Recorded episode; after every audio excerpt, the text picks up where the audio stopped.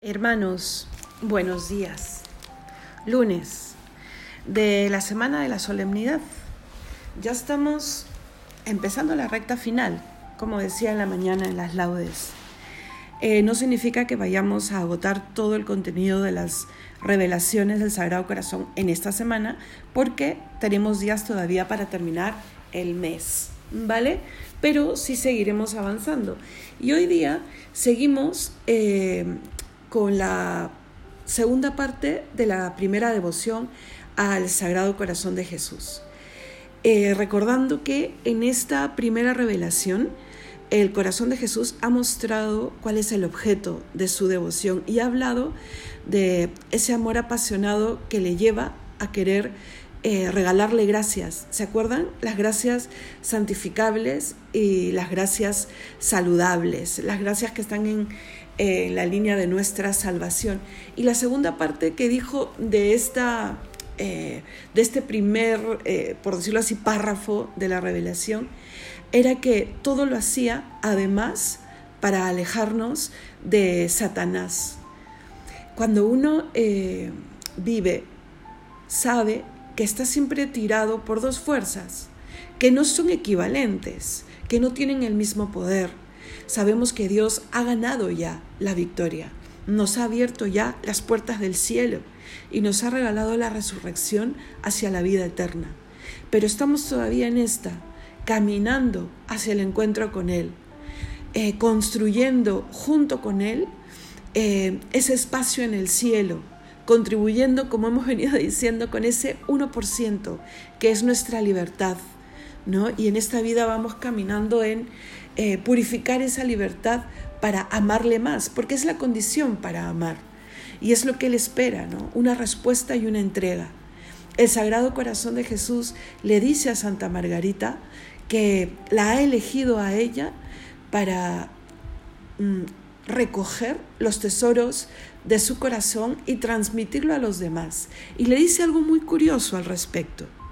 Para el cumplimiento de este gran plan, le dice, te he elegido como un abismo de indignidad y de ignorancia, a fin de que todo sea hecho por mí. ¿Por qué le dice estas palabras? Parecen duras, pero realmente le está diciendo, te he elegido a ti, pequeña mía, como muchas veces, como, como las apariciones de la Santísima Virgen, ¿no? A pastores, a niños, o sea, ¿por qué? ¿Para qué? Para que brille el poder de Dios y para que no quepa duda que es Él el que ha manifestado algo. Que mm, sí, o sea, tú eres pequeña, tú eres indigna, tú eres ignorante. Por eso le digo, suena dura, pero Dios es totalmente directo y totalmente amable. Entonces no podemos tomar estas palabras como un hundimiento, sino como un probatorio de que las palabras que Santa Margarita nos ha legado no vienen de ella, vienen del Señor y después le dará una prueba, ¿no? Un signo externo para que ella misma siempre confíe en que lo que ha oído y ha visto venía del Señor. Pero eso es entre un ratito, miren, continúa, continúa y le dice, después, dice ella, Él me pidió mi corazón y yo le supliqué que lo tomase, lo que Él hizo, y lo metió en el suyo adorable, en el cual Él me lo hizo ver como pequeño átomo que se consumía en este ardiente horno el Señor ha hecho un intercambio de corazones, ¿no? Y ella llega a experimentar la grandeza del amor de Dios y, y lo pequeñito, pequeñito que es el suyo fundido en el de Él. Intercambio de corazones.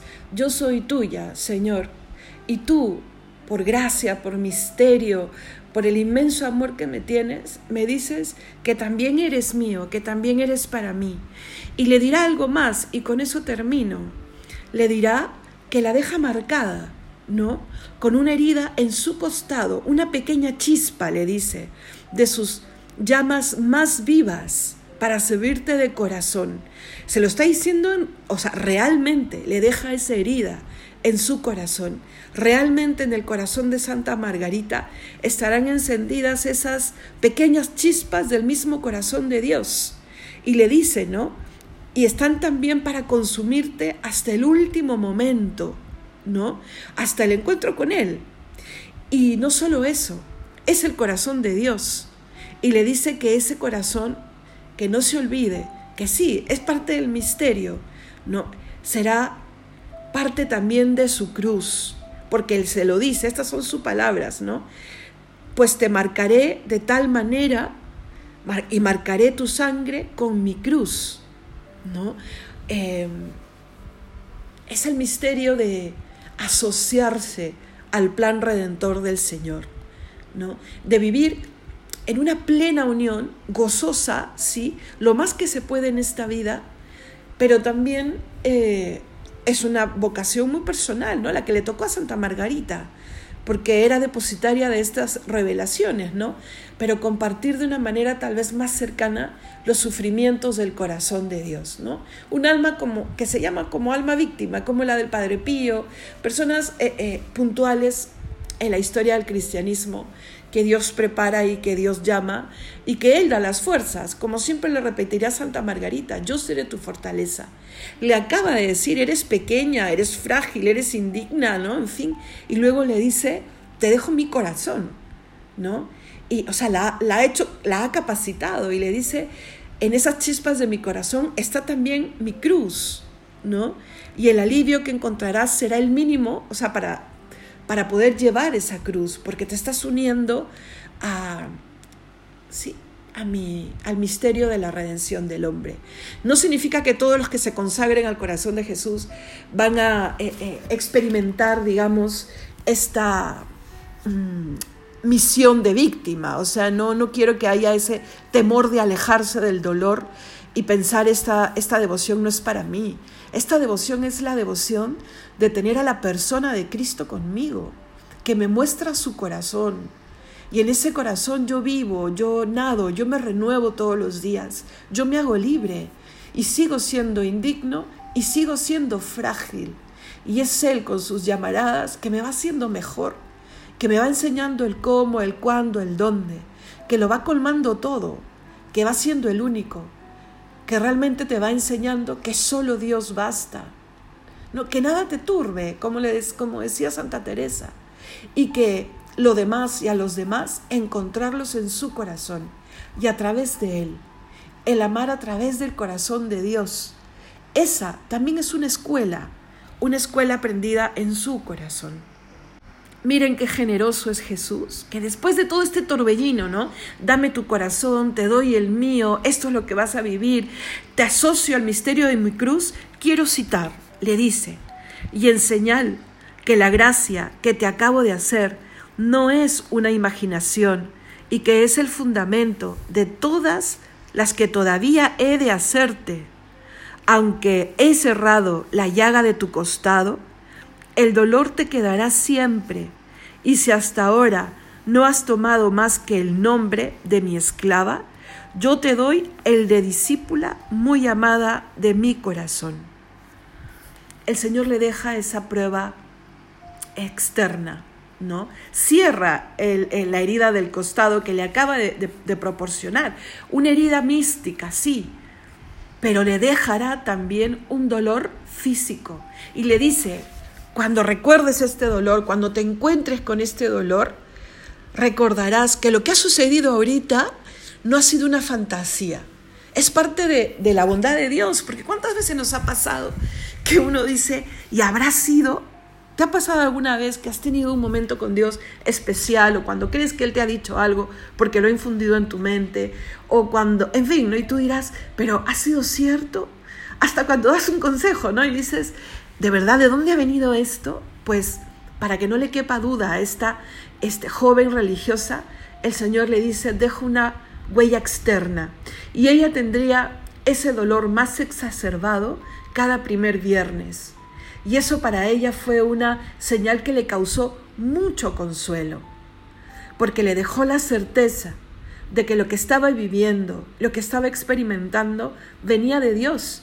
Y por eso le dice, Tú te has entregado como esclava, ¿no? Ese aquí estoy, Señor, para hacer tu voluntad, que finalmente es como la puerta, hermanos, para entrar en Él. Aquí estoy, Señor, manda, porque tú eres Dios, porque tú lo sabes todo, porque tú puedes todo. Aunque esto que, que parece no comprensible me frene muchas veces, yo sé que si viene de ti, es lo que tú quieres. Yo sé que contigo mi vida, mi matrimonio, mi trabajo, mi enfermedad, mis dificultades serán parte del camino y no algo fundamental que me hunda o que me determine. No estoy determinado para otra cosa que no sea para ti. Lo demás se resuelve, se supera, se mejora, se olvida, porque estoy hecha para ti. Y Santa Margarita dio ese paso. He aquí la esclava del Señor. Y Jesús le dice, ya no esclava, mira la última frase, ya no esclava, yo te nombro discípula muy amada de mi corazón. Y te lo quiere decir también a ti. Imagínate que pueda suceder. Renueva tu consagración y dile, aquí estoy Señor, para hacer tu voluntad. Me entrego como siervo tuyo y el Señor te tomará en el suyo, en su corazón, y te dirá, sí, yo quiero que seas apóstol muy querido de mi sagrado corazón. Que Dios te bendiga.